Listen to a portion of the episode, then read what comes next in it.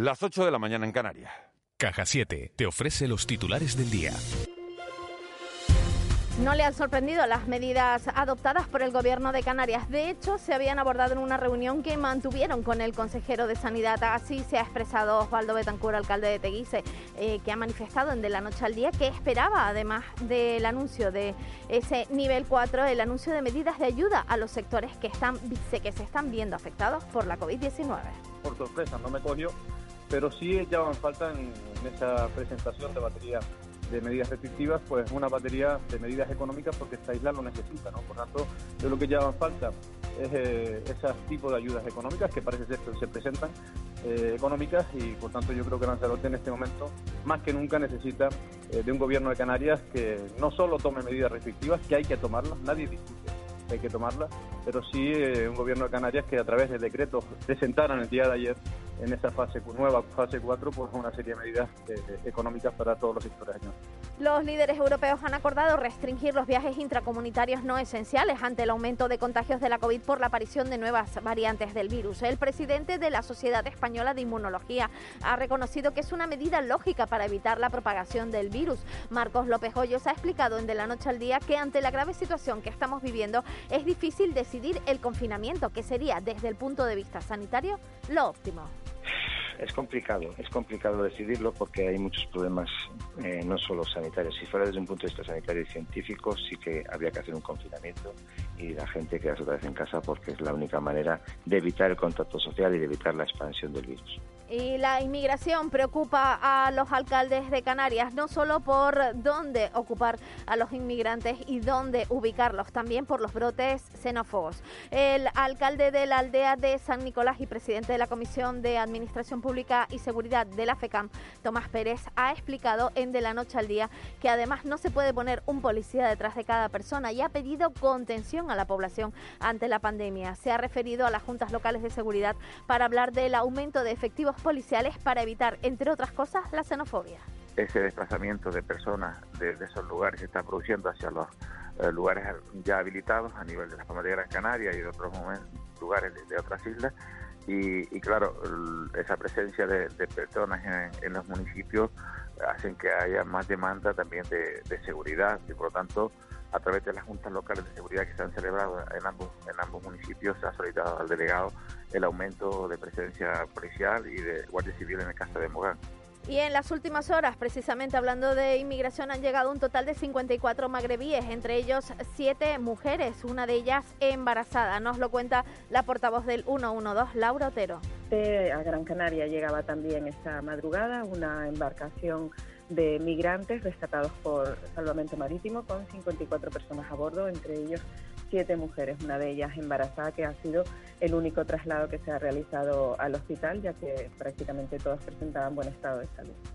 de casa con la sonrisa puesta. ¿Quieres vivir la vida en plan fácil? Descubre un mundo de ventajas entrando en cajasiete.com barra en plan fácil y da el salto a Caja 7. Salta conmigo, digo salta, salta Repasamos la prensa ahora en la provincia. Cuatro columnas, cuatro turistas llevan a, de las islas a Islandia la cepa británica. Además, la imagen de portada, la llegada de inmigrantes, entre ellos un bebé. Y además, el 90% de los vecinos que recibo me piden ayuda para conseguir un trabajo. Son las palabras de la alcaldesa de Ingenio, Ana Hernández Rodríguez. En el diario de avisos, el IAC debuta hoy en la industria espacial con el proyecto Drago. Además, el gobierno sube a Lanzarote el nivel 4 a nivel 4 la gravedad de la pandemia. Por cierto, hoy se celebrará una rueda de prensa de la presidenta del Cabildo de Lanzarote, María Dolores Corujo, junto al consejero de Sanidad, para dar a conocer la situación epidemiológica de la isla de Lanzarote. En el periódico Canarias 7, precisamente, Lanzarote es la portada. Entra en el nivel 4 de alerta por el rápido aumento de contagios y además el gobierno se abre a aplicar rebajas fiscales a las empresas cuando el gobierno hoy anunciará también ese paquete de medidas de ayuda de la comunidad autónoma a los sectores más afectados por la COVID-19. Y en el periódico El Día, Canarias exporta la cepa británica del virus a Islandia debido a esos cuatro turistas que viajaron a Islandia contagiados. Además, la imagen de portada es para Carmen Acosta, que hoy se oirá en el auditorio de Tenerife. En el periódico El Mundo, otro pulso de las comunidades autónomas complica a Sánchez controlar el fondo europeo y ya dimitirá antes del jueves al prever que hay elecciones el 14 de febrero. Ya y Sánchez en la imagen de portada en el periódico El País. Cataluña encara la campaña sin saber qué día se vota y la Unión Europea aislará regiones para evitar el avance de las nuevas cepas. Y en el ABC vemos el montaje de un hospital de campaña por parte de los militares. Lo están haciendo dentro del pabellón del recinto ferial de Badajoz y el Poder Judicial se defiende. 16 de los 21 vocales alertan al Congreso de que se atenta contra la separación de poderes.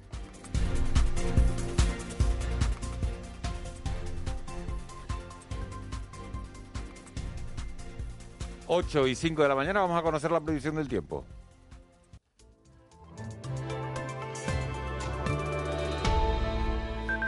Vicky Palma, jefa de meteorología de Radio y Televisión Canaria. Buenos días de nuevo. Buenos días, Miguel Ángel. Fin de semana, previsión para este viernes y para el fin de semana, para quienes no nos hayan podido ir en esa previsión de las 7 y 10, llega el fin de semana y es importantísimo saber el tiempo. Pues bueno, de momento hoy nos despertamos con bastante más nubes que otro día, incluso con algunas lloviznas en zonas del norte, en las islas de mayor relieve. Nada importante, pero es un cambio de tendencia con respecto al inicio de semana.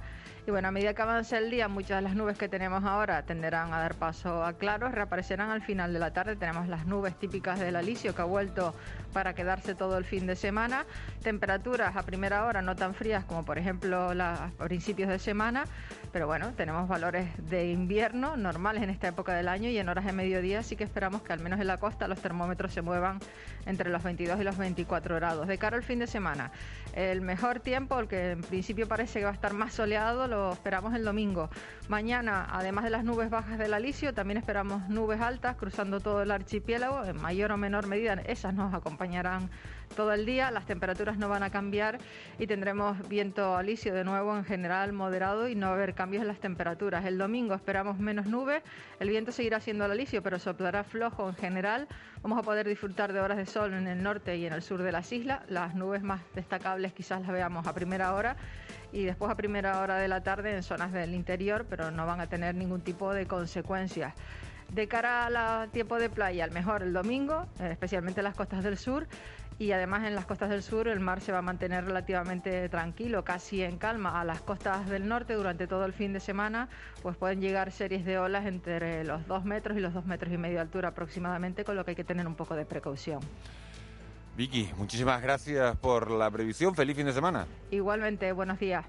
8 y 7 minutos. Nos metemos de lleno en tiempo de desayuno, en tiempo de entrevista. De la noche al día, Canarias Radio. Descubre a Lucía Lacarra y Matthew Golding en Forlandia. Un mundo utópico donde estos dos bailarines de fama internacional fusionan danza neoclásica, música y artes visuales. Sábado 30 de enero. Entradas a 18 euros en auditoriodetenerife.com. Auditorio de Tenerife. En Cristalam tenemos la solución definitiva para el exceso de calor en edificaciones. Nuestras láminas de control solar 3M para cristal con una reducción térmica de más de un 80% y libres de mantenimiento son eficiencia energética en estado puro, sin obras, sin cambiar los vidrios, en exclusiva en Canarias, solo en Cristalam. Visítanos en cristalam.com. Este tresillo está bien. Ahora, donde le gusta ir a mi marido y a mí es al baño barato. ¿Con respecto a qué? ¿Cuándo piensas salir del baño? Me bañé entero y no me pasó nada. A ti lo que te gusta es estar en el baño recién estrenado. Dime la verdad. ¿Tú no oyes como una música? No, el, baño, barato. Yo siempre voy. El baño barato. En Tenerife, en La Palma y por supuesto en Gran Canaria. Descubre a Lucía Lacarra y Matthew Golding en Forlandia. Un mundo utópico donde estos dos bailarines de fama internacional fusionan danza neoclásica, música y artes visuales. Sábado 30 de enero. Entradas a 18 euros en auditoriodetenerife.com. Auditorio de Tenerife. Conrado Domínguez, director del Servicio Canario de la Salud, ¿hay riesgo de que, de que no se suministren las vacunas necesarias? Nosotros tenemos una capacidad de vacunación muy alta, se ha demostrado, y, y, y seguimos formando enfermeras para seguir teniendo capacidad de vacunación. Estamos planificando ya cuándo va a ser la, el resto de población general. Ayer en el Consejo Interterritorial se hablaba que, que probablemente sean los mayores de, de, de, 80, de 80 años, pero aquí el gran cuello de botella es la vacuna. De la noche al día, Canarias Radio. El desayuno. 8 y 10 de la mañana de este viernes 22 de enero, tiempo ya de entrevista en de la noche al día. Un café que vamos a compartir hoy desde la distancia, porque él está en La Palma con el eurodiputado del Partido Popular, Gabriel Mato Adrover. Mato estudió Derecho en la Universidad Autónoma de Madrid y opositó al cuerpo de letrados del Cabildo de, La Palma. Ha sido concejal, diputado regional, consejero del Gobierno de Canarias, presidente del Parlamento de Canarias, diputado nacional y eurodiputado en los últimos 11 años, eso sí, con un paréntesis de apenas nueve meses después de las últimas elecciones. El Brexit hizo que, bueno, que volviera a la Eurocámara y también es miembro, Gabriel Mato, de la Junta Directiva Nacional del Partido Popular. Señor Mato, muy buenos días, gracias por atendernos esta mañana. Hola, muy buenos días, encantado. Lleva usted desde, do, desde 1991 en política, 30 años en distintas administraciones. ¿Con cuál se queda? ¿Dónde cree que, que se puede hacer mejor trabajo por los ciudadanos? Uf, cada una, cada una tiene cosas distintas, ¿no? Empecé, empecé en un ayuntamiento que yo creo que es donde, donde se aprende de verdad, ¿no? A pie de calle, los problemas de la gente y con un contacto diario. Luego es verdad que estuve ya en el Parlamento, en la, a mí la vida parlamentaria me gusta mucho. La Consejería de Agricultura fue un periodo de tiempo, tres años y pico, muy duros, con muchos problemas. Eh, tuvimos que afrontar la, la, reforma de la OCM del plátano y algunas otras cuestiones tremendamente interesantes, pero la verdad que fue un súper intenso ese tiempo. La presidencia del Parlamento es verdad que es una... Es una un momento, yo creo que fundamental también en mi vida política, ¿no? Porque, porque ahí te das cuenta realmente, o por lo menos intentas, ¿no? Que, que el Parlamento eh, se acerque mucho a la calle y que, y que los políticos, que a veces yo creo que no es culpa solo nuestra, los ciudadanos a veces creen que estamos mucho más lejos de la realidad de lo que estamos. Yo cuando doy mi tarjeta de visita y tiene mi número móvil, ¿no? La gente dice, pero tienes móvil, pero usted no me va a contestar. Y bueno, pruebe a ver, ¿no? Y se dan cuenta que a veces somos mucho más cercanos de lo que, de lo que se creen. Y luego el Parlamento Europeo es otro mundo, es otro mundo en todos los aspectos. Primero porque era más desconocido, porque la gente lo ve y nos ve muy lejos, ¿no? En Bruselas, en Estrasburgo, pero no se dan cuenta, yo creo que ya cada día más, que eh, todos los grandes temas, pero de la vida diaria de cada ciudadano, se decide en Europa, desde lo más sencillo, ¿no? Desde la pasta de dientes, el tipo de flúor que tiene que tener o cuánto, o los coches, las eh, medidas de seguridad que tienen, hasta las grandes inversiones, las carreteras, los puertos, los aeropuertos. Es decir, es un mundo que parece que, es, que no nos toca demasiado, pero nos toca muchísimo más. Por tanto, yo he disfrutado cada, cada una de mis vivencias. Pero ¿Usted ¿no? cree, señor Mato, que, los, que el ciudadano el ciudadano de a pie, los ciudadanos están al tanto de las actividades eh, que hacen los pa- europarlamentarios? no todo lo que debieran y será culpa nuestra a lo mejor. Yo desde luego soy de los que trato de, de cada semana eh, informar de lo que hacemos, de qué se está tratando, que no. Pero es verdad que no. Eh, sí, normalmente cuando hay algún escándalo raro o algo así es cuando se pone más el foco, ¿no?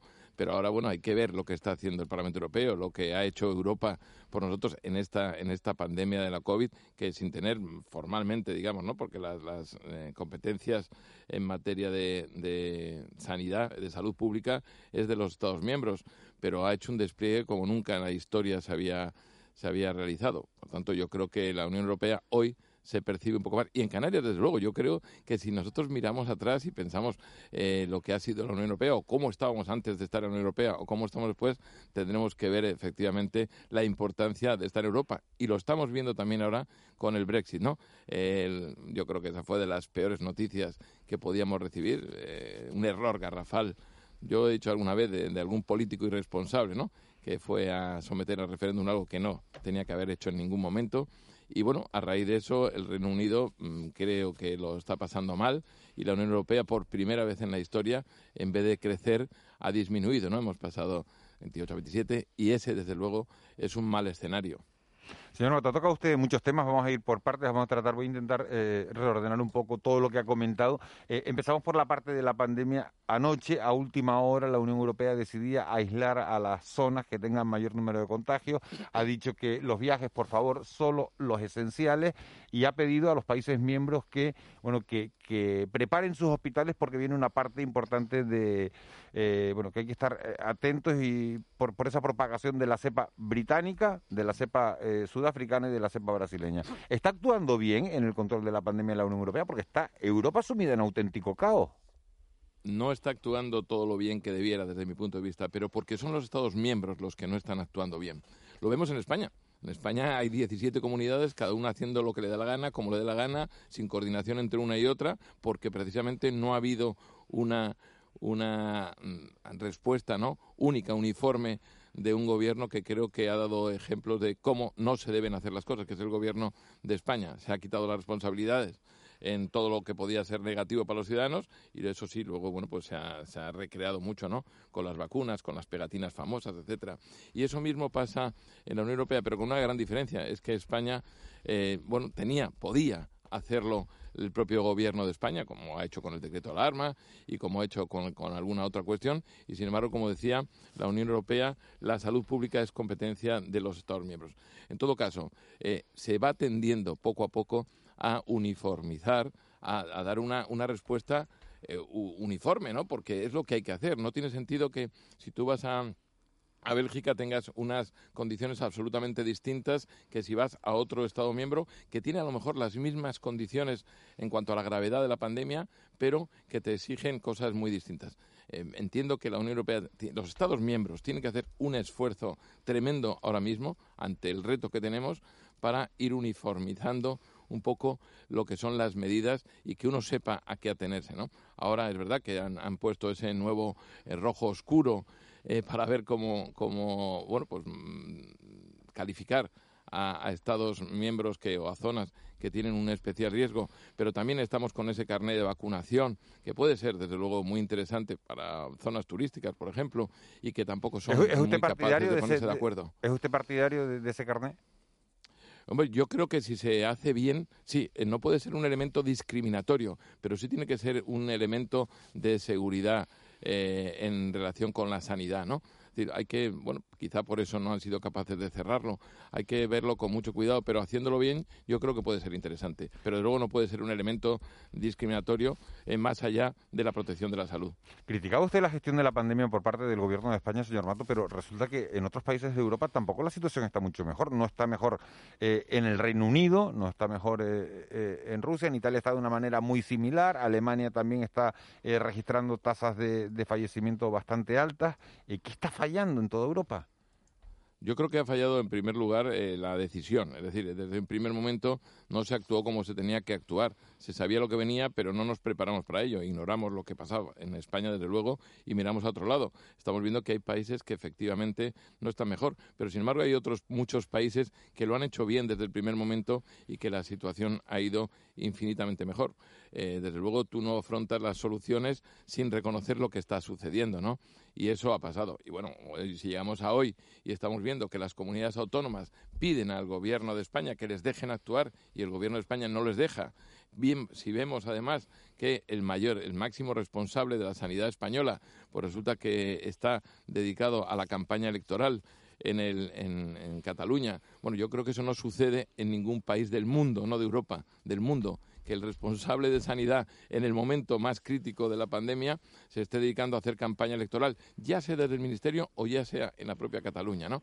Eso parece que yo creo que en Europa, desde luego, eso no lo entiende nadie. Pero, pero es que no creo que lo entienda nadie en, en, el mundo. Eurodiputado, buenos días, muy rápido sobre esto. Pero entonces Salvadorilla, cuando preside el Consejo Interterritorial de Salud, el, el, antes, que fue antes de ayer, y habla con las autonomías para decirles que si decreto de alarma sí o toque de queda a las 8 de la tarde sí, ¿no?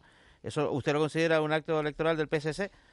No, yo creo que no puede ser objetivo y que está en todo caso pensando en sus intereses electorales. No digo Pero que el que haga el Consejo Interterritorial, lo que pasa es que evidentemente su mente tiene que estar cuando toma las decisiones pensando en su campaña. No podrá adoptar ningún tipo de acuerdo o ninguna propuesta que vaya en perjuicio de a lo que él aspira, que es a ser presidente de la Generalitat. Creo que es un contrasentido y además no creo que Juanma lo defienda hoy en día nadie en el mundo. Eh, buenos días, eh, señor Mato. Eh, hay una, una, una situación que está ocurriendo y cada día eh, vemos que está sucediendo en, en- más sitios, que es el hecho de que personas que no deberían vacunarse en este momento se están vacunando, entre ellos eh, responsables políticos, o sea, responsables de eh, administrar ese plan de vacunación. Entre esas personas que se han vacunado sin que les tocara, pues hay eh, miembros de distintos partidos, entre ellos de su partido. Eh, ¿Cree usted que, que su partido mm, debería haber sido eh, más duro, más claro al, al, eh, recriminar esta, este tipo de, de- de actitudes o de acciones? No, yo creo que hay que recriminarlo con total y absoluta dureza, pero también vamos a ver lo que ha sucedido, ¿no? Y tenemos ejemplos de, de mi partido, como el consejero de Murcia, que ha dimitido inmediatamente, y tenemos el ejemplo de algunos alcaldes de socialistas, que no es que sea malo que lo hayan hecho, que lo es, es que todavía ha sido mucho peor las justificaciones que han dado, ¿no? Cuando estamos en esta situación, cuando están muriendo tantísima gente como está muriendo, cuando la gente lo está pasando muy mal, cuando están cerrando los comercios, la hostelería, eh, y cuando estamos en esta situación, los eh, políticos somos sin duda alguna los que tenemos que dar el mejor ejemplo, ¿no? Y no podemos buscar, bueno, subterfugios para corriendo eh, vacunarnos cuando hay muchísima gente que necesita de esa vacuna y que todavía no puede vacunarse. Yo eso, desde luego, no lo puedo compartir de ninguna manera, pero ni hacerlo y mucho menos justificarlo. Pero ¿en qué- ¿En qué cabeza cabe que un consejero de sanidad, pongamos en Canarias, que habla Trujillo esta mañana, llega va y se vacuna? ¿En qué cabeza? No tiene sentido usted, ninguno, claro, claro, usted ha sido consejero bueno, de yo creo Canarias. que, o sea, el consejero de Murcia, el consejero de Murcia, Juanma, ha dado, ha dado clara prueba de qué es lo que había que hacer, ¿no? Con pena y en un momento determinado, eh, precisamente en el que estaban luchando contra la propia pandemia, han cometido un error y ese error lo han pagado. En política los errores, desde luego, algunos los pagan, otros no. que sobre esto hay un, hay, hay, hay un, por ejemplo, una, una afirmación, vamos, de antes de ayer, de Albert Rivera, que dice que él, que, que él cree que los políticos deberían ser los primeros en vacunarse. Bueno, eh, había memes sobre eso, ¿no? También de broma, diciendo por si no funcionaba la vacuna. Eh, no lo sé, yo creo que, que siempre uno piensa, ¿no? Lo que pasa es que con este gobierno, con la decisión del gobierno sobre el, el calendario de vacunación, también eh, tiene miedo, porque como todo es mentira lo que van diciendo permanentemente, es decir, desde el IVA, de las mascarillas, de que no se podían hacer los PCR en los aeropuertos, de todo absolutamente uno no sabe realmente si es un criterio objetivo. Y precisamente no es un criterio objetivo porque tampoco sabemos quién toma la decisión, si es una decisión política o de si es de un comité científico eh, que existe pero no existe, que se dijo que sí y ahora que resulta que es mentira todo, ¿no? Entonces, ese es el gran problema, que en una situación como esta, lo peor que se puede hacer es perder la credibilidad. Y lo peor que podemos tener los ciudadanos, pueden tener los ciudadanos, es no confiar en quien te está diciendo lo que tienes que hacer, ¿no? Entonces yo creo que ahí claramente hay que, hay que darle un giro eh, y despolitizar mucho lo que es la, la lucha contra la pandemia y de- dejarlo mucho más a los científicos. Pero evidentemente eh, cuando vestimos de científico, por ejemplo, a Fernando Simón, y luego realmente lo único que está haciendo es de altavoz de las propuestas o de la política del gobierno, pues es malo porque, sobre todo, por lo que estaba diciendo, porque se pierde credibilidad y confianza. Y hoy en día lo que más necesitamos, no solo desde el punto de vista de la salud, sino también del económico, de todos del ámbito, es tener co- confianza. Y ahora mismo no se puede tener confianza en este gobierno. Entonces debe dimitir el consejero de Ceuta, ¿no? El consejero de Sanidad de Ceuta, que está en el mismo caso. Yo, yo lo he dicho, pero no solo el consejero, es que también hay muchos alcaldes socialistas que, que tenían que haber emitido en el minuto cero. Eh, sin Consejero duda de alguna. Sanidad que Yo de- creo que no lo tenían que haber hecho. Lo he dicho antes, no lo tienen que hacer, eh, es un error. Y los errores en política se deben pagar. Cada cual tiene, es un problema de, de conciencia casi, ¿no? O de amplitud de conciencia. Hay quienes entienden que todo vale en política, yo desde luego no lo creo. Señor Bato, le cambio eh, el tercio esta semana, hablo de, de migración. Eh, esta semana la comisaria europea de migración, Ylva Johansson, decía ante el Pleno de- del Parlamento Europeo que la situación de Canarias es gravísima. Eh, pero a la misma vez se sigue utilizando al archipiélago como una especie de, tapón, ¿no? no salen los migrantes, las repatriaciones van llegando de 300 en 300 y las repatriaciones que se están produciendo, porque se están produciendo, pero a una velocidad mucho más lenta de lo que se produce la llegada de, de cayucos. Eh, ¿Qué posición tiene Europa con respecto a Canarias en toda esta situación? Usted que está en Bruselas, usted que, que sigue, que participa en la política comunitaria, ¿qué posición tiene, tiene la Unión Europea con respecto a Canarias y, qué salida se puede plantear a todo este drama que estamos viviendo? Bueno, yo creo que la posición de, Europa eh, en relación con la situación en Canarias es una posición eh, seria en el sentido de preocupación. Es verdad que cuando uno ve Europa, yo planteé directamente en el mes de diciembre pasado el que hubiera un debate, como hubo en relación con otros lugares donde, donde había este problema, y, en el Parlamento, monográfico sobre la situación de la inmigración en Canarias. Y no salió adelante, pero no salió adelante por cosa curiosa, porque grupos políticos como el Grupo Socialista, eh, como el grupo, bueno, la izquierda eh, en la que está integrada Podemos, en- también de Ciudadanos, pues votaron en contra de tener este, este debate. Sin embargo, es verdad que hemos podido tenerlo eh, con motivo de otra cuestión más genérica, eh, el debate la- esta semana. Y, y hemos hablado de ello. Y habló la, la comisaria Johansson, por cierto, anécdota, mientras escuchaba el debate estaba haciendo punto. Yo no, no quiero pensar si eso hubiera ocurrido a un comisario de otro grupo político. Estaba- estaba haciendo punto la comisaria. Sí, sí, la comisaria ha salido en algunos periódicos. Ah, no la- no no haciendo- la visto. estaba haciendo punto, estaba abordando, o vamos, haciendo macramé o Pero mientras o algo. escuchaba, mientras escuchaba el debate, Sí, sí, mientras escuchaba. Yo cuando bajé de mi intervención y, y de repente la miro paso al lado, pues estaba ella con sus agujas haciendo... Bueno, Se han publicado fotos. es- Entre el punto y el Candy Crush, pues ahí Eh, cada pues uno. bueno, por eso digo. Bueno, pero al, al margen de esta anécdota, que tampoco tiene mayor importancia, si le relaja y le hace escuchar, está muy bien. Pero, pero lo que vino a decir es que efectivamente algo que sabemos. Y yo sigo diciendo, está muy bien, si es que el diagnóstico seguramente lo tenemos, ¿no? Que la situación de que vive Canarias es gravísima, yo lo digo, que estamos desbordados, también lo dije, creo que estamos eh, o hemos estado excesivamente solos, creo que el gobierno de España, ahora hablamos de Europa, ha mirado hacia otro lado sin lugar a dudas, eh, la situación como estaba en Muelle de Arguineguín y aquí se ha despejado solo para hacerse fotos en dos o tres visitas, creo que es absolutamente demencial, ¿no? Y, a- y impresentable y además inasumible. Eh, la comisaria sí ha dicho que, que, bueno que hay un enorme flujo de llegada de migrantes en Canarias, ya lo sabemos, y que es la, la- algo que a veces se olvida porque desgraciadamente estamos asumiendo como algo ya, bueno, pues sabido el número de muertos, ¿no? Que se están produciendo en esa ruta canaria, que, es una es una aberración el que podamos mirar hacia otro lado, ¿no?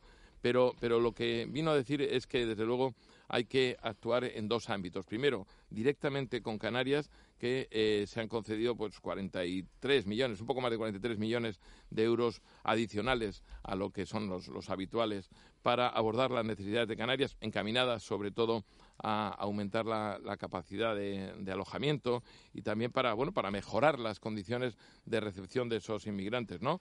Eh, incluidos el- lo que es la, ayuda sanitaria o alimentos o, necesidades de saneamiento. Y eso eh, se ha hecho. Por otra parte, hay algo que sin duda alguna hay que hacer y es reforzar la colaboración con Marruecos para acelerar el retorno de los emigrantes irregulares que no tengan derecho a asilo, porque aquí muchas veces se confunde una cosa con otra. Y eso hay que hacerlo sin lugar a dudas. Es verdad que se está haciendo por parte de la Unión Europea, es verdad que la Unión Europea, pues hasta ahora eh, ha dado unas cantidades importantes, casi 350 millones de euros de ayuda comunitaria para la gestión de fronteras a Marruecos. Es verdad que Marruecos quiere y pide más. Y, sin duda alguna lo que hay que hacer es, lógicamente, eh, profundizar ¿no? lo que es la, la relación entre la Unión Europea y los países de origen y tránsito. Y bueno, pues mm, tendrá que haber un, diálogo mayor o mejor o más constructivo en materia de, de política de desarrollo para, para canalizar esos, esos canales de, de, de migración legal, ¿no? No la ilegal. Es decir, yo creo que Canarias está actuando. Ha actuado tarde y mal, también lo digo. Yo creo que, digo Canarias, Europa, en relación con Canarias. ¿Por qué? Porque en Europa hace un poco de tiempo no importaba a nadie la inmigración. La mayoría de los países no tenían problemas, no eran los que te- recibían los inmigrantes irregulares y ese era un problema que les caía de lejos. Cuando ya han empezado a verlo un poco más cerca es cuando han empezado a reaccionar. Pero como usted dice, mm, eurodiputado, y usted lo sabe perfectamente, esas cantidades que asigna la Unión Europea, digamos, a la vigilancia en fronteras o la atención a las personas llegadas a las regiones fronteras, como Canarias, nos gustará o no, somos una región frontera, eh, se entregan a cambio de que esos inmigrantes se queden aquí. Y eso es algo que la comisaria Ylva Johansson, una, una socialista sueca, que además hace punto, pero socialista sueca, eh, tiene muy claro, y Margaritis Esquinas, que es el comisario de inmigración, que es un conservador griego, también tiene clarísimo. O sea, la Unión Europea no se va a mover ni un punto, usted que conoce ese escenario, en esta posición para permitir la derivación al territorio continental de los inmigrantes llegados a las islas. Bueno, se ha, se ha hablado mucho, ¿no? Sobre si se podía, no se podía, las derivaciones en caliente, ni no, que lo prohibía Europa, que no. Yo creo que Europa lo que quiere es que se dé soluciones. Y en eso, mm, lo hemos dicho en este ámbito y en otros muchos, las culpas de todo lo malo son de Europa. Todo lo bueno lo hace el gobierno de turno.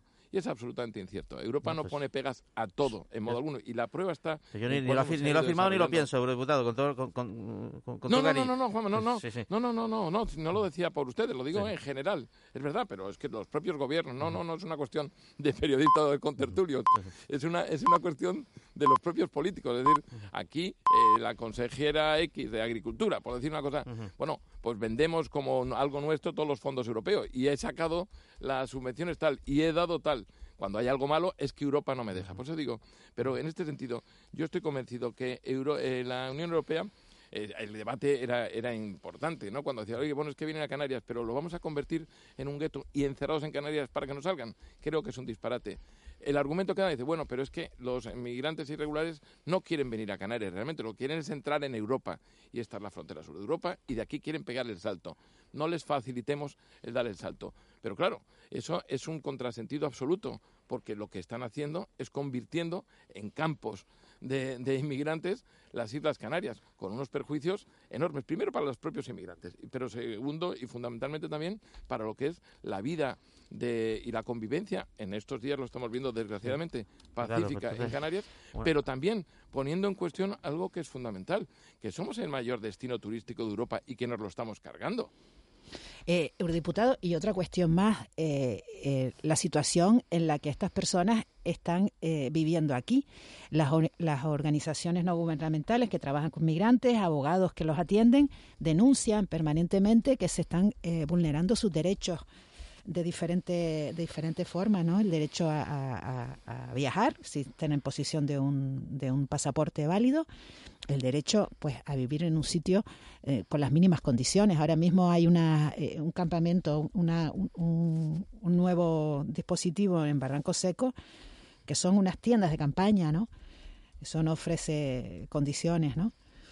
Sin lugar a dudas, lo he dicho, ¿no? Que es en primero la situación de los propios inmigrantes, que es verdad que vienen porque vean buscando una, una vida mejor y reitero, y tantos mueren, ¿no? Más de mil, mil y pico mueren en el intento del año pasado y luego están en unas condiciones absolutamente infrahumanas, intolerables en, un, en, un, en el siglo XXI, ¿no? Y en un, y en un país civilizado, como las imágenes que hemos visto en, en Arguineguín.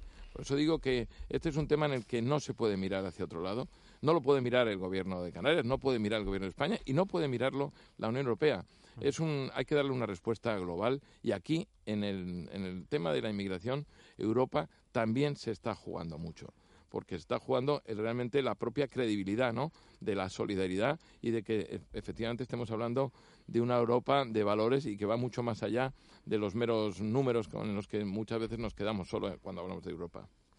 Eh, mm, la gestión de, este asunto, que es caótica, eh, nos lleva siempre casi a la misma conclusión. Una de las respuestas posibles es la derivación a la península, dado que, bueno, que, que en el en el frente europeo la cosa está como está, de, digamos, por lo menos parte de los inmigrantes que llegan a las islas en Patera Cayuco.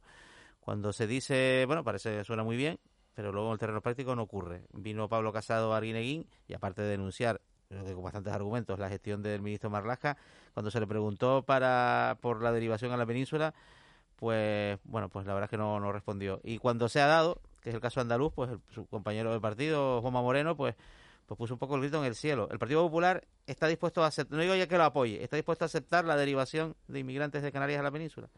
Bueno, ha habido comunidades autónomas que ya han dicho que no tienen problema ninguno en aceptar esos inmigrantes. Y por tanto, vamos como a lo del COVID, ¿no? Oye, pues ¿por qué? Si hay eh, comunidades cuando llegaron se enfadaron. Que, que se presta. Bueno, va, pero, pero entonces ya no se puede. Oiga, si usted me lo ha pedido y ha dicho que bien, no se queje luego. A mí eso, yo creo que si hay esa posibilidad, siempre con cierto sentido, porque es verdad que tiene un riesgo, y el riesgo es que, lo decía antes, la pretensión es entrar en Europa, no quedarse en Canarias. Que hay un efecto llamada, facilitas- Si tú, efectivamente, si tú les facilitas que entren en, Europa, no quieren ni siquiera quedarse en España, quieren irse a Alemania, quieren irse a cualquier otro país. Si tú solo lo facilitas, lógicamente tiene que tener algún efecto llamada. Por eso digo que hay que ser, primero, muy consecuentes, muy serios, muy responsables en lo que se dice, en cómo se hacen las cosas y además no publicarlas todos los días. Es verdad, yo no digo que tenga que haber falta de transparencia, en absoluto, tiene que haber una total transparencia, pero tenemos que ser muy cuidadosos en la toma de decisiones. Pero lo que es evidente es que para evitar un mal como pueda ser esa derivación, no podemos estar eh, bueno, institucionalizando un mal para los inmigrantes y para nuestra sociedad en Canarias, como es la que estamos viendo. Yo creo que las imágenes que estamos viviendo estos días atrás de las zonas turísticas en la, en la que están eh, alojados ¿no? los, los inmigrantes, eh, tiene que ser una, una imagen de, que nos tiene que dar vergüenza a todos, ¿no? Y a Europa, cuando veas de, bueno, pero ¿qué estamos haciendo? ¿Cómo estamos manejando esta situación? ¿La estamos manejando bien? Creo que nadie discute que se está manejando muy mal. Mal. Y en el caso de Canarias es que se acrecienta esta dificultad por la situación en la que estamos, que estamos lejos en unas islas y en la que tenemos muy poca capacidad de maniobra y están acabando además esta situación con nuestra principal fuente de riqueza, ¿no? Y eso al final no solo nos trae problemas inmediatos de ellos, los inmigrantes y de toda la sociedad, sino de futuro, lo que es mucho más grave. Señor Mato, estamos en la, en la recta final de, de la entrevista. Hemos hablado del tema de la migración, del tema del COVID, teniéndolo usted, eh, que es especialista en temas de- del sector primario. Eh, no quiero dejar pasar la oportunidad de preguntarle. Se acaba de renovar el POSEI. La consejera Alicia Van Ostende eh, estaba muy satisfecha con la, con la actuación de- del ministro Planas. ¿Cómo ha visto usted toda esa negociación y- y si puede estar satisfecho el sector primario de este archipiélago? Eh, yo creo que no podemos consolarnos en estar satisfechos porque hemos perdido menos de lo que podíamos perder. Y esa es una, una, una siempre una condición que es la que hace gala el ministro y por, y por supuesto pues le siguen aquí eh, porque son de su propio partido. Es decir, No ha sido una buena quitar 100, nos negociación desde su punto de vista. no, yo creo que ha sido, dentro de lo que podíamos esperar, no ha sido una mala negociación, pero no porque la hayan hecho ellos, es que realmente quien ha, liderado esta situación, sin duda alguna, ha sido el Parlamento Europeo, que fue el que dijo que en ningún momento se podían rebajar los fondos europeos. Pero hemos trabajado todos conjuntamente. ¿Es una- un buen resultado? Es relativamente bueno. ¿Por qué? Porque tenemos dos años asegurados y eso no se ha dicho en exceso, ¿no? Dos años tenemos los mismos 268 millones de euros para el POSEI, pero a partir de esos dos años no está en absoluto garantizado que no tengamos una reducción. Por eso tenemos que trabajar desde hoy para que cuando lleguemos a 2022 podamos seguir diciendo que hasta el 2027 tenemos esos 268 millones. Yo digo que ha sido bueno para lo que se esperaba, pero ojo, en Europa nada, nada permanece, hay que estar permanentemente eh, luchando y discutiendo, y eso lo saben mejor que nadie todo el sector agrario, sin duda alguna, pero el platanero, porque empezó con la, con la reforma, con la desaparición de la OCM del plátano, y desde entonces hasta, hasta hoy, hasta la ley de cadena alimentaria, que parece que todo el esfuerzo que se ha hecho durante tantos años puede verse truncado por una nefasta eh, ley que no tiene en cuenta las peculiaridades de, Canarias. Yo he dicho muchas veces que ojalá el gobierno de España entendiera Canarias y se preocupara de Canarias como se ocupa la, Unión Europea. Gabriel Mato, eh, prácticamente vamos a despedir la entrevista, pero ha dejado usted eh, bastantes titulares y nosotros buscamos un último titular, una última vuelta de tuerca con la incorporación de Raúl García a esta entrevista. Raúl, buenos días. Hola Miguel, muy buenos días. Tienes al eurodiputado, a Gabriel Mato, eh, pendiente. No, paso del eurodiputado. Paso, o sea, de- paso del eurodiputado. Señor Matos, muy buenos días. ¿Cómo le va? Hola, hola, muy buenos días. Voy a buscar, a- voy a buscar al, al- al- al relacionado con el tenis, al árbitro de tenis. A ese es el que voy a buscar en el día de hoy, porque ustedes sabían que este Uh. señor, árbitro de tenis, o sea, ¿cómo se No, puede...? árbitro cualquiera no, árbitro internacional. Internacional, Pues me alegro mucho porque lo tenía casi olvidado, pero sí, es verdad que es de la faceta que se conoce poco, pero era en su momento, voy a decirlo sin falsa vanidad, de los mejores árbitros del mundo. Ahí está, lo dijo yo mismo y, oiga, pues yo era de los mejores árbitros del mundo. Pero en la época de qué jugadores, para que la gente le vaya ubicando, que, mm, ¿qué jugadores estaban en esa, en esa generación suya de como, te, como árbitro? Pues distintas fases, porque empecé de juez de línea cuando estaba, entonces yo llegué a arbitrar a Arzuras, eh, nadie se acordará, o a Irene Astas, y a bueno, Santana y esa época. Ah, y luego he ido pasando por la de Borg, por la de Vilander. Cuidado, y luego eh. he ido pasando por la de Van Lendel. He arbitrado a McEnroe, en la situación más difícil que he tenido en mi vida. ¿Qué le pasó? Porque. McEnroe no se, no se andaba con tonterías si un árbitro le pintaba algo que él no veía, ¿eh? ¿Que, que le, le ocurrió algo con él o no? No, no, la verdad que tuve suerte y te cuento una anécdota muy rápida porque una de las fotos que tengo en mi despacho en Bruselas es precisamente arbitrando a McEnroe. Yo estoy en la silla y salió en la primera página de los periódicos deportivos porque se me ve a mí en un gesto hablando con él, pero un gesto muy expresivo con la mano, ¿no?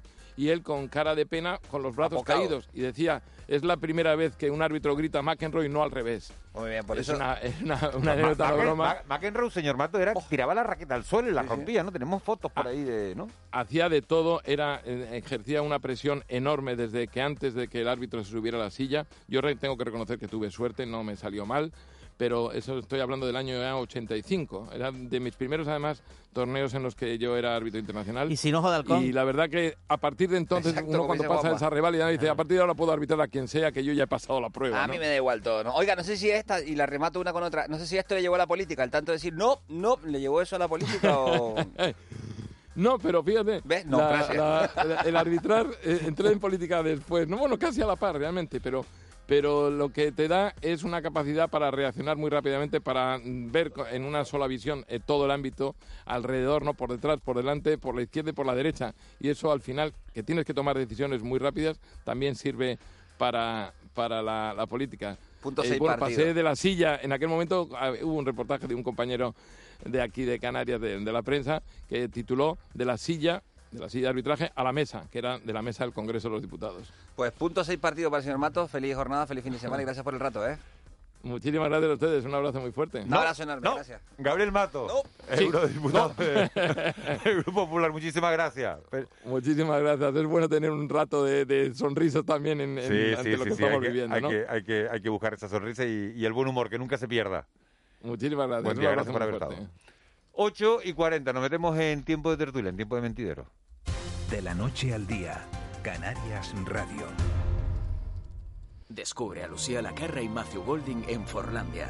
Un mundo utópico donde estos dos bailarines de fama internacional fusionan danza neoclásica, música y artes visuales. Sábado 30 de enero. Entradas a 18 euros en auditoriodetenerife.com. Auditorio de Tenerife. Su crujido te hace temblar. Su jugosidad te derrite. Y el sabor único de nuestro pollo al estilo sureño, ahora con una deliciosa salsa de miel y mostaza. Si eres amante del pollo, disfruta de la nueva American Style Chicken Honey Master, crujiente por fuera y jugosa por dentro. En tus restaurantes McDonald's de Canarias. En Cristalam tenemos la solución definitiva para el exceso de calor en edificaciones. Nuestras láminas de control solar 3M para cristal con una reducción térmica de más de un 80% y libres de mantenimiento son eficiencia energética en estado puro, sin obras, sin cambiar los vidrios, en exclusiva en Canarias, solo en Cristalam. Visítanos en cristalam.com. Descubre a Lucía Lacarra y Matthew Golding en Forlandia. Un mundo utópico donde estos dos bailarines de fama internacional fusionan danza neoclásica, música y artes visuales. Sábado 30 de enero. Entradas a 18 euros en auditoriodetenerife.com. Auditorio de Tenerife. De la noche al día, Canarias Radio. El mentidero.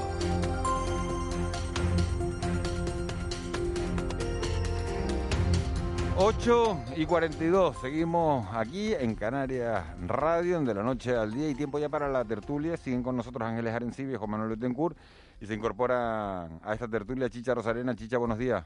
Hola, buenos días, Miguel Ángel. ¿Te has levantado hoy así, así, no? Sí, sí, la verdad, y es oportuno, aunque ya pudiéramos estar presencial, no tentar la suerte. Entonces, bueno, intervenimos desde casa, tú sabes que yo soy muy novelera y me hubiera encantado estar ahí. Y por cierto, antes de que salude si hay otra persona en la tertulia, Hay otra persona. vale, le quiero preguntar a Juanma Betancourt que él que prefiere, hacer punto con Johansson o jugar al Candy Crush con Celia Villalobos. Pues ningún- el Candy- pues ninguna de las dos, chicha, me lo pones difícil, porque el punto no, no, no lo he hecho nunca, no se me da, y los juegos estos de móvil y de ordenador tampoco Con, con un librito, con lo fácil que es tener un librito, ¿no? Si estás en el Parlamento. No, pero es curioso, ¿no? Si estás en el Parlamento, no, pasa que librito. lo, lo de Johansson, claro, lo de Johansson lo utiliza como una herramienta de concentración. Bueno, espera, Pongamos espera, un ejemplo. espera, espera, Juan Fernando López Aguilar dibuja mientras está escuchando, Es eh, por ejemplo, un, un debate en el Parlamento Europeo, ¿no? hace caricatura. Correcto, dibuja. Sí, Sí, sí. ajá. Pero mira, eh, mientras bueno, déjame saludar a Sergio Gutiérrez, que está en el Hierro. Sergio, buenos días. Hola, buenos días, saludos. Hombre, Sergio, ¿cuánto tiempo sin oírte? Qué alegría. Está, está perdido, ¿eh? Se hace, se hace rogar Sergio Gutiérrez. No, yo lo vi hace poco, lo vi hace poco en un programa de televisión canaria, creo que es en Objetivo Canaria, con el Sí. tema del transporte. Exactamente. A Bueno, eh, eh, yo estoy flipando, estoy encantado escuchando a Chicha y a Juanma. Yo por mí sigan, ¿eh? Hace ni que me presenten. Yo a. Sergio lo comparo con Dorian Gray, porque tiene un pacto con el diablo. Desde hace, ¿eh? Son las sabinas del hierro, ¿eh? Tú- tú lo no mantiene conservado, ¿eh? ¿Eh? Pero Hoy te levantaste sueltito, Juanma. Sí, sí. Hoy te levantaste Sí, sí. sueltito. La verdad es que ha sido, ha sido buen golpe lo del Candy. Y, y- y Gabriel Mato, que fíjate que yo me llevo extraordinariamente bien con él. Además, soy de las personas que públicamente dije en su momento que me repateaba y utilizo este verbo que el PP lo hubiera puesto tan abajo, porque no nos olvidemos que en las listas del Parlamento Europeo él lo pusieron, quiero recordar, en el 13. El 13. No salió. Y salieron el do- salió el 12 hasta, Claro, hasta que pero- se fue el Reino pero- Unido de la Unión pero Europea. ah, claro, él ha entrado gracias a que los británicos han abandonado el Parlamento después de lo del Brexit, ¿no? Y además me repateó porque hicieron una movida en la lista, pusieron al padre Leopoldo López, un señor muy respetable, pero hombre, tú no puedes poner a Gabriel Mato más abajo y que luego no saliera. Bueno, se han ido los del Brexit. De todas formas, me gustaría decirle a Gabriel en antena, aunque él ya no está ahora en esta entrevista, que hoy ha estado demasiado político, ¿eh? demasiado de argumentario del Partido Popular. Y yo creo que Gabriel Mato tiene, digamos, la suficiente independencia, no dentro de su partido, pero él como trayectoria política, bueno, es que la, la ha enumerado, aparte de su faceta como árbitro de tenis, ¿no? Y la verdad es que creo, no sé lo que piensan ustedes, que ha estado demasiado de argumentario del PP. Es un mal muy extendido, ¿no? Que Sí, los políticos, Ángeles- que, los políticos eh, que tú hagas una pregunta y, y te contesten, pues El catecismo. Con el catecismo, con argumentarios o con Sí, pero estamos hablando de una afirmaciones comunes. que además ha batallado por Canarias, el tema de agricultura, la última pregunta que le has hecho, Miguel, pues viste cómo lo domina, o sea, no se te fue por las ramas, ahí sí contestó, digamos, de forma como tenía que contestar, entonces yo creo que Gabriel tiene una categoría y su trayectoria política en los cargos que ha ocupado, oye, que consejero de Agricultura, presidente del Parlamento, etcétera, etcétera, pues bueno, y ahora eurodiputado en, dos en dos fases diferentes, eh, te da una independencia dentro de tu partido para decir cosas que tú piensas. Yo no creo que Gabriel Mato eh, piense todo lo que dijo tal cual. Lo, Lo, que digo, pasa, lo que pasa eh, Chicha, Sergio, Sergio Gutiérrez, que están llegando también muchos cayucos a la isla del Hierro. El tema de la migración es complicado mantener Hombre, una postura. Cuando, cuando, complicadísimo. cuando- Después- cuando yo ningún partido, como decía Juanma, quiere las derivaciones, ¿no? Sí, sí, claro. Cla- Bueno, algunos se ofrecen, lo sacaron ustedes también se- en la se- entrevista, y luego a la hora de la verdad retroceden. Claro, cuando llegan dicen, uy, eh, yo no contaba con esto porque los ciudadanos se les quejan. Es que Y final- después falta falta compromiso, falta... mm, estoy hablando en general, ¿eh? no me estoy refiriendo a, a la entrevista que acabamos de hacer, sino que, que hay mucho hay mucho político que, que, que habla y suelta discursos y habla y habla y habla y habla y Y no después y, y- y- y después te paras a pensar, bueno, ¿qué ha dicho? Nada, ¿Qué ha nada, dicho? no dice nada. ¿Qué ha dicho? Nada. Y lo que no sé- neces- y- y lo que exigimos eh, son respuestas concreciones, porque si están en la política es porque han querido, y si están eh, gestionando un asunto es porque creen que lo pueden hacer bien. Creo- bueno, no son todos, no son todos iguales, afortunadamente, pero sí que abunda un- esta especie, ¿no? De- Y antes de dejar hablar a Sergio, fíjate, Ángeles, una frase, bueno, Sergio y compañía, eh, que es que me ha dado mucha alegría que estoy aquí, porque hace muchísimo tiempo también, que, no, también, que no coincidíamos. Eh, hay una frase de Gabriel Mato en la entrevista que le has hecho, Miguel, que mm, no puede pasar desapercibida cuando ha dicho, bueno, se han enviado 300 millones, creo que dijo, ¿no?, a Marruecos y tal, aunque Marruecos quiere más. Es- Esa frase es importantísima porque nos da la razón a los que pensamos mm, y creo que no de forma totalmente disparatada, que todos estos países, los mandatarios, cuidadito con lo del dinero, ¿eh? Porque el dinero ahí es lo importante en el sentido de para parar en frontera. es el decir, dinero, es dime como- dónde no es importante el Claro, dinero. no, que- como- que- dinero que que como además luego mínimo- no va a la población, que, que en- como en muchos mínimo casos. se, se comporta como un estado chantajista. Sí, sí, ¿Sabes sí. lo que pasa? ¿Sabes lo que pasa? Que nosotros, por ejemplo, a nosotros los periodistas, a los periodistas canarios, Cana- el canario es sensible, extremadamente sensible con el tema de la inmigración, nos, nos llega. Y cuando nos llega a nosotros como profesionales, a la hora de tratar estos temas, no- nos sentimos bastante implicados. No deberíamos estar, pero nos sentimos implicados. Sentimos incluso a veces el dolor que ellos sienten al llegar, cómo llegan, la manera que llegan. Imagínense en una isla pequeña como el Hierro, que hay 300 o 400 inmigrantes aquí. ¿no?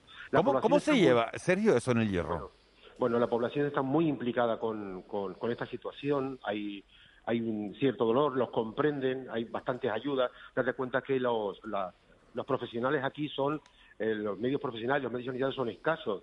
Se vuelcan, están trabajando muchísimo a la hora de atender estos 300, estos 400 inmigrantes que están alojados. Todos conocen la isla del Hierro, están alojados en el centro de estudiantes o en los Sí. diferentes campos de lucha, con el, el frío que hace últimamente por aquí, haciéndoles comida, efectivamente, ¿no? Claro, luego al ver, al escuchar eh, o leer en redes sociales lo que muchas veces asistimos de racismo, de xenofobia, a muchos de los periodistas, en este caso a mí, hablo a mí, se nos cae el corazón, ¿no? Porque nosotros los canarios somos gente muy sensible con estas cosas, ¿no? Es- el otro día decía un compañero periodista, oh, perdón el otro día decía un compañero periodista a nivel nacional un- una frase que caló y tiene que ver con lo que acaba de decir Sergio, ¿no? Con lo de los periodistas canarios que vemos a lo mejor de distinta manera todo este tema, que nos implicamos más. Pues decía un compañero a nivel nacional, creo que era Aroca, en un programa de televisión nacional, una frase que, uff, dice, no se olviden que esto que está pasando en Canarias, si hoy en el vídeo del que alienta a ir a atentar contra los inmigrantes, no es, su tono no es canario. O sea, como dando a entender que la, la persona que iba en el coche eh, haciéndose el machito, ¿no? Con el Sí, cuchillo y tal y cual, eh, dice, no es canario. Y yo dije, contra, pues es verdad. O sea, son detalles que te lo hacen ver, ¿no? Ujú. Por lo general suele ser así. Nosotros nos sentimos orgullosos de ser lo que somos, de ser como somos y de todos lo sabemos. Yo insisto, aquí en el Hierro siempre ha sido una, una, una isla de puertas Sergio, abiertas. Dime, Sergio, quería preguntarte cómo llevan en el hierro el haber pasado de, de semáforo verde a semáforo amarillo, que han pasado Bueno, anoche. A nosotros, ¿sabes, Miguel Ángel? Nos persiguen los semáforos desde la época del 2011. Ustedes si no tenían semáforo, ¿cuándo fue, ¿cuándo fue el del túnel, el del túnel que pusieron? Famoso Aquel el primer, El túnel del el- el- parador. el túnel del parador. El primer semáforo que se puso en vía Fue pública ese, ¿no? Fue el túnel del Parador, porque aquí hubo un, una- un comercio que era de Doña la Viuda, pasar el encanto, que tenía un ascensor dentro de su negocio. Ojo, Qué ¿eh? maravilla, doña Antonia, que- por favor. Que, que ¿Te acuerdas, Juanma? frente, a la, frente a la pensión Casaña. Exact- exactamente. Frente a la pensión Casaña, sí. Exactamente. Bueno, Yo eh, conocí a doña Antonia. Yo sí. conocí a doña La- Antonia. ¿Cuál- todo ¿Cuándo el fue el mundo- año? ¿Te acuerdas? ¿Te acuerdas de memoria, Sergio, o no? De- El año de... del, del Del semáforo, semáforo. del semáforo semáforo. del, del túnel. El semáforo del túnel, no recuerdo ahora mismo. Yo Claro. hago uno para atrás con la memoria, ¿eh? De verdad. Tengo que tirar de Bueno, de, bueno, de todas maneras, el, Lo pas- sabe, el ¿no? pasar de verde, de verde a amarillo, eh, ¿se nota en el hierro? Bueno, sí, hay un poco de preocupación, ¿no? aunque las medidas no son todavía tan extremas, hay un poco de preocupación. Hay que tener en cuenta, Miguel Ángel, ya lo dijo el portavoz del gobierno ayer, que eh, aunque estos datos, estos números absolutos no, no son muy importantes, son escasos, pero eh, eh, tenemos, desde el punto de vista porcentual, nos han obligado. Date cuenta que, por ejemplo, ayer la incidencia acumulada a siete días en el hierro es de 136,8 y a 14 se Es dispara alta. 237,1. Es decir, ayer hubo un brote, perdón, se detectaron dos casos de COVID en el Colegio de Valverde, se dispararon todas las alarmas, son grupos burbujas, ya están aislados, hoy se van a, tener- a realizar las pruebas a estos dos alumnos en el Colegio de Valverde. Que en, en aras- en el aras de la tranquilidad, claro, la población de la isla supone que cuatro casos suponga Claro. un, un incremento de la incidencia. de Pero el 10.000 tamaño de la el tamaño de la isla, el tamaño del Claro. el, número de, de ciudadanos que hay en la población, pues te permite, ¿no? Eh, exacto. Eh, actuar rápido y, y- y- Exacto. ¿no? Sí, pero no deja de preocupar, es lo que dice Sí. Sergio. Es la, No, no. la Hombre, claro que idiosincrasia- preocupa. Es la idiosincrasia, lógicamente, de, de la propia gente que vive ahí, pero es lógico, ¿no? Y lo de Lanzarote no digamos nada, porque los nativos y los residentes nacionales en Lanzarote están preocupados, no lo siguiente, Sí. porque bueno, No sé, es que no sé, Chicha, hasta, nivel, hasta qué nivel de alerta vamos a llegar. Llevamos por el 4. ¿Qué vamos a seguir? Hasta la. No, bueno, Ángel No, Víctor Torres dijo anoche, se- ojo, se- que existe un nivel superior, ¿eh? Vamos Bueno, a llamarlo bueno, vamos a el ver. 4 Plus. Se- no, vamos a ver, se puede, se puede construir, o sea, eh, hoy sale en el boletín oficial, Sí. sale el decreto del presidente por el cual se crea el nivel 4. El nivel 4 ayer no existía cuando lo anunció Julio Claro, Pérez, de hecho lo explicó. Si el nivel 5 ya sería pues el confinamiento No, lo- eh, Ángel Víctor se refirió al como algo así como al digamos nivel al- 4 superior o al nivel 4 plus. Hombre, vamos a siempre se puede, así. se puede seguir recortando, ¿no? Lo que, lo que hizo, a mí me parece inteligente la medida, ¿no? El, el- el- fulminante, el- el- además, no, no, Ángel, ¿eh? no, no puedo confinar, pero los efectos son muy parecidos, ¿no? Porque si no hay actividad, Claro, pues lo normal es que mucha gente pues se quede en casa, ¿no? Y además por un detalle, Ángeles, que en Lanzarote se han dado cuenta que es precisamente el tipo de reuniones sin ningún tipo de control, lo tuvimos recientemente con el grupo de turistas, que creo que eran 72, bueno, pues te das cuenta que, en fin, si no, si no tomas esas medidas, no, no vamos a ninguna parte. Importante el detalle, reuniones de dos personas. Sí, sí, sí, bueno, eso. Bueno, Julio Pérez dijo, no se puede hablar de reunión porque son dos personas. Pero bueno, sí, sí, la verdad Sí, que... déjame- Usted- usted sea La siguiente es hablar con el espejo ya directamente, ¿no? Sí. No, déjame comentar, aunque sea dos noticias buenas, hombre, que siempre estamos. Ayer se dio por controlado el centro de la residencia de Chedo. Sí, el correcto. Uno, oye, y el día 19, creo, de febrero, se estrena la segunda temporada de la serie Hierro, ¿eh? Ah, ah, ¿cuándo, ¿cuándo era la fecha que no lo he oído? Deseando verla. mañana. Creo, si no me equivoco, 19 de febrero. Bueno, De bueno, febrero. bueno, Sergio.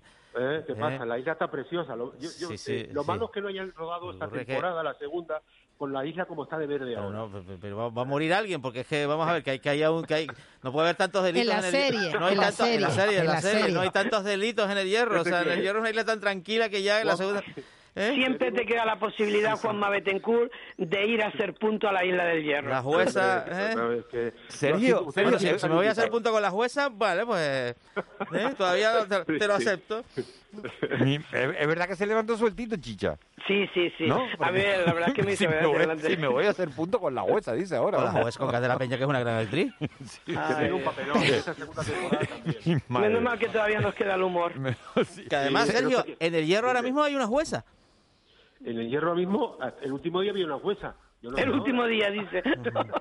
Que cambian por día. Sergio, ¿es, es verdad que hay una ruta para ver los lugares, de las localizaciones de la serie, para, para visitar las localizaciones de la serie? Hombre, no es que haya una ruta preestablecida o una ruta oficial, pero mucha de la gente cuando terminó la temporada 1, cuando la, la vieron, venían al hierro buscando los sitios donde estuvo esta escena del mirador de la peña de la parte de arriba, Correcto, en claro. la casa de Mario Pero Grandinetti. si somos unos noveleros, si la gente se iba a Gaete el otro día a ver el barco que estaba Pero hay que gastarse, sí. hay que gastarse el dinero en vez de tanta promoción y tal, hay que gastárselo en series, que es lo que la gente ve. Y luego, Ángeles, bien aprovechar eso ¿eh? para decir, visite usted la ruta o el itinerario, como lo quieras llamar, de donde se rodó tal cosa. Si la serie Ay. está bien hecha, Además, además de Sí, la sí. trama, de la trama, de los paisajes, de la localización, por supuesto, y los personajes, a mí hay una cosa que me fascina de la serie de Hierro, que es la generalización del canarismo, ¿no? En Totalmente. en claro, los canarismos, que yo soy un enamorado, y, y, algunos que me que me gustan mucho, ¿no? Y eh, es- es- hay una frase de, de Díaz, ¿no? Díaz, el, el- el Sí. platanero, ¿no? Cuando se Sí. dirige al, al chico de la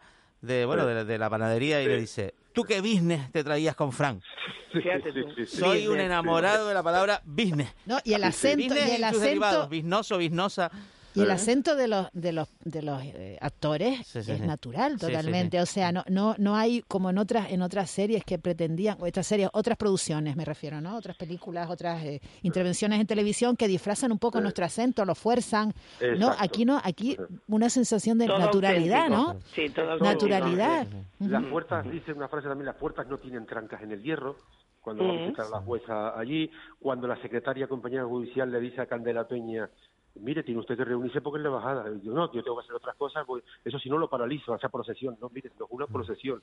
Si usted paraliza el tema de la bajada, se va a encontrar aquí. Sí, sí. ¿eh? O sea, lo han plasmado muy bien, ¿no? A ver si Vamos. espabilamos y, y hacemos más cosas en ese Es, sentido. complica- es complicado hacer algo así y no, Sí, y, no- y no herir susceptibilidades, que no se cometa un error, ¿no? Está todo muy revisado, como dice Sergio, y, y- Sí. y- y muy pegado, ¿no? Y Y la forma en que Miguel presenta, Ángel. la forma en la que presenta los paisajes, la forma en que presenta la isla eh, eh, es muy bonito. ¿Les Y no te olvides, Miguel Ángel y compañía, que siempre hay luego algún negativo, porque anoche me quedé asustada en el programa Fuera de Plano cuando... Oye, que- 6%, 6% y 40.000 espectadores ayer, ¿eh? Sí, sí, no, muy bien, pero el, te- el tema de lo de las depresiones y demás es un tema serio. Sé que estábamos un poco de cachondeo en esta tertulia, pero la verdad es que un tema muy serio en el mundo sanitario, no solo médicos, sino enfermeros, auxiliares de enfermería y demás. Y fíjate que la psicóloga le dice al compañero en la entrevista, Yolanda, creo que se llamaba Yolanda Gómez, le dice que es que nos ha llegado la pandemia en un momento en que ya había muchísima gente baja, vamos a decirlo finamente, baja de moral, por no decir ya un poco tocada, ¿no? por no decir la Oye, realidad la que es verdad, que- Miguel, fue una, fue una frase también que caló, ¿eh? Que que, caló. que- que hasta que llegó una enfermedad infecciosa como ha sido la pandemia de COVID-19, todos teníamos claro que las enfermedades mentales eran los males del siglo XXI. Sí. Pues añádele a eso pues todo el Añádele destrozo económico, moral, anímico, sí. convivencial que supone un fenómeno como una enfermedad infecciosa de esta naturaleza. ¿no?